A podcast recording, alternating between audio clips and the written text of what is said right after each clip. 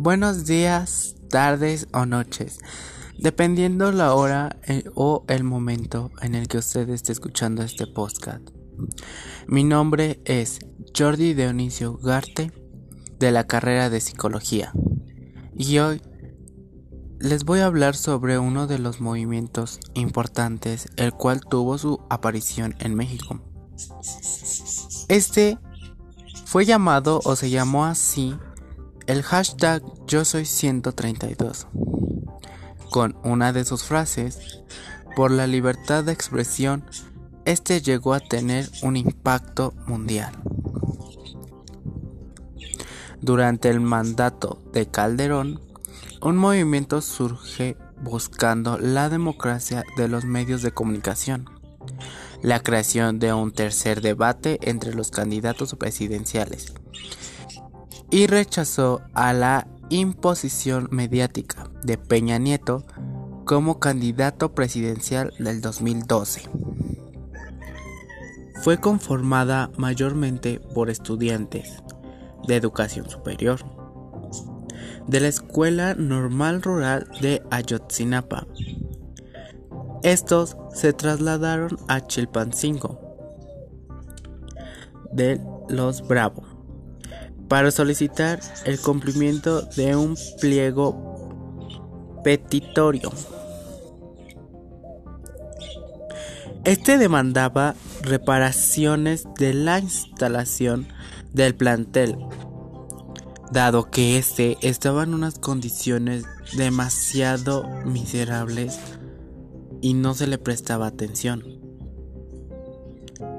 Esta solo es una de las solicitudes que se, que se pidieron.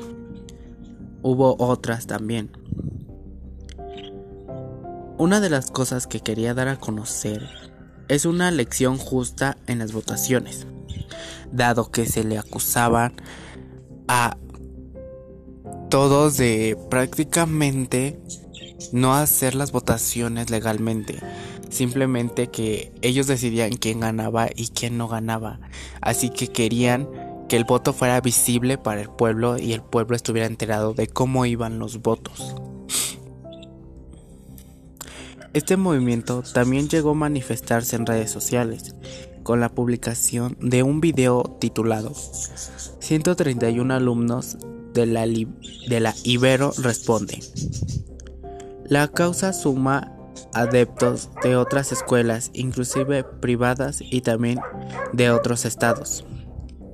En el video que se mencionó o que dije anteriormente, pasan cada uno de los estudiantes enfrente de una cámara mostrando su credencial de universidad, en el cual se ve muy bien su nombre, una foto de ellos, la escuela a la que van y su matrícula de pago.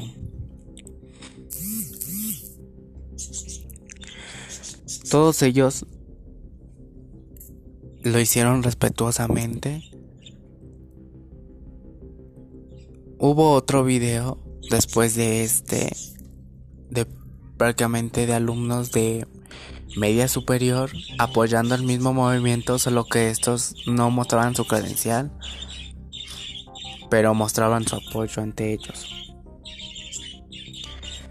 Hubo también en redes sociales una polémica sobre esto, ya que a ellos se les acusaba de estar con PRD para que no ganara el PRI se le estaba acusando al movimiento de estar con el PRD, el cual fue uno de sus mismos integrantes el quien dijo eso.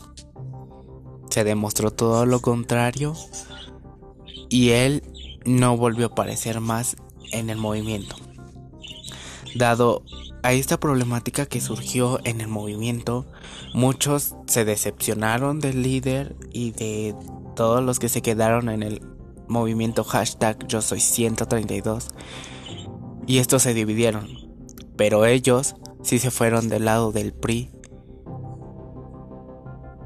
y la verdad fue una decepción demasiado grande.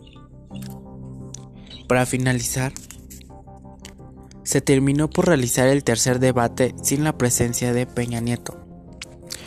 Este debate se llevó a cabo y dirigido por todo el movimiento. Ellos lo organizaron y estuvieron al cuidado de todo ello. Prácticamente este fue un resumen, así que gracias por haber escuchado un poco sobre este movimiento y espero que también le llame la atención. Gracias.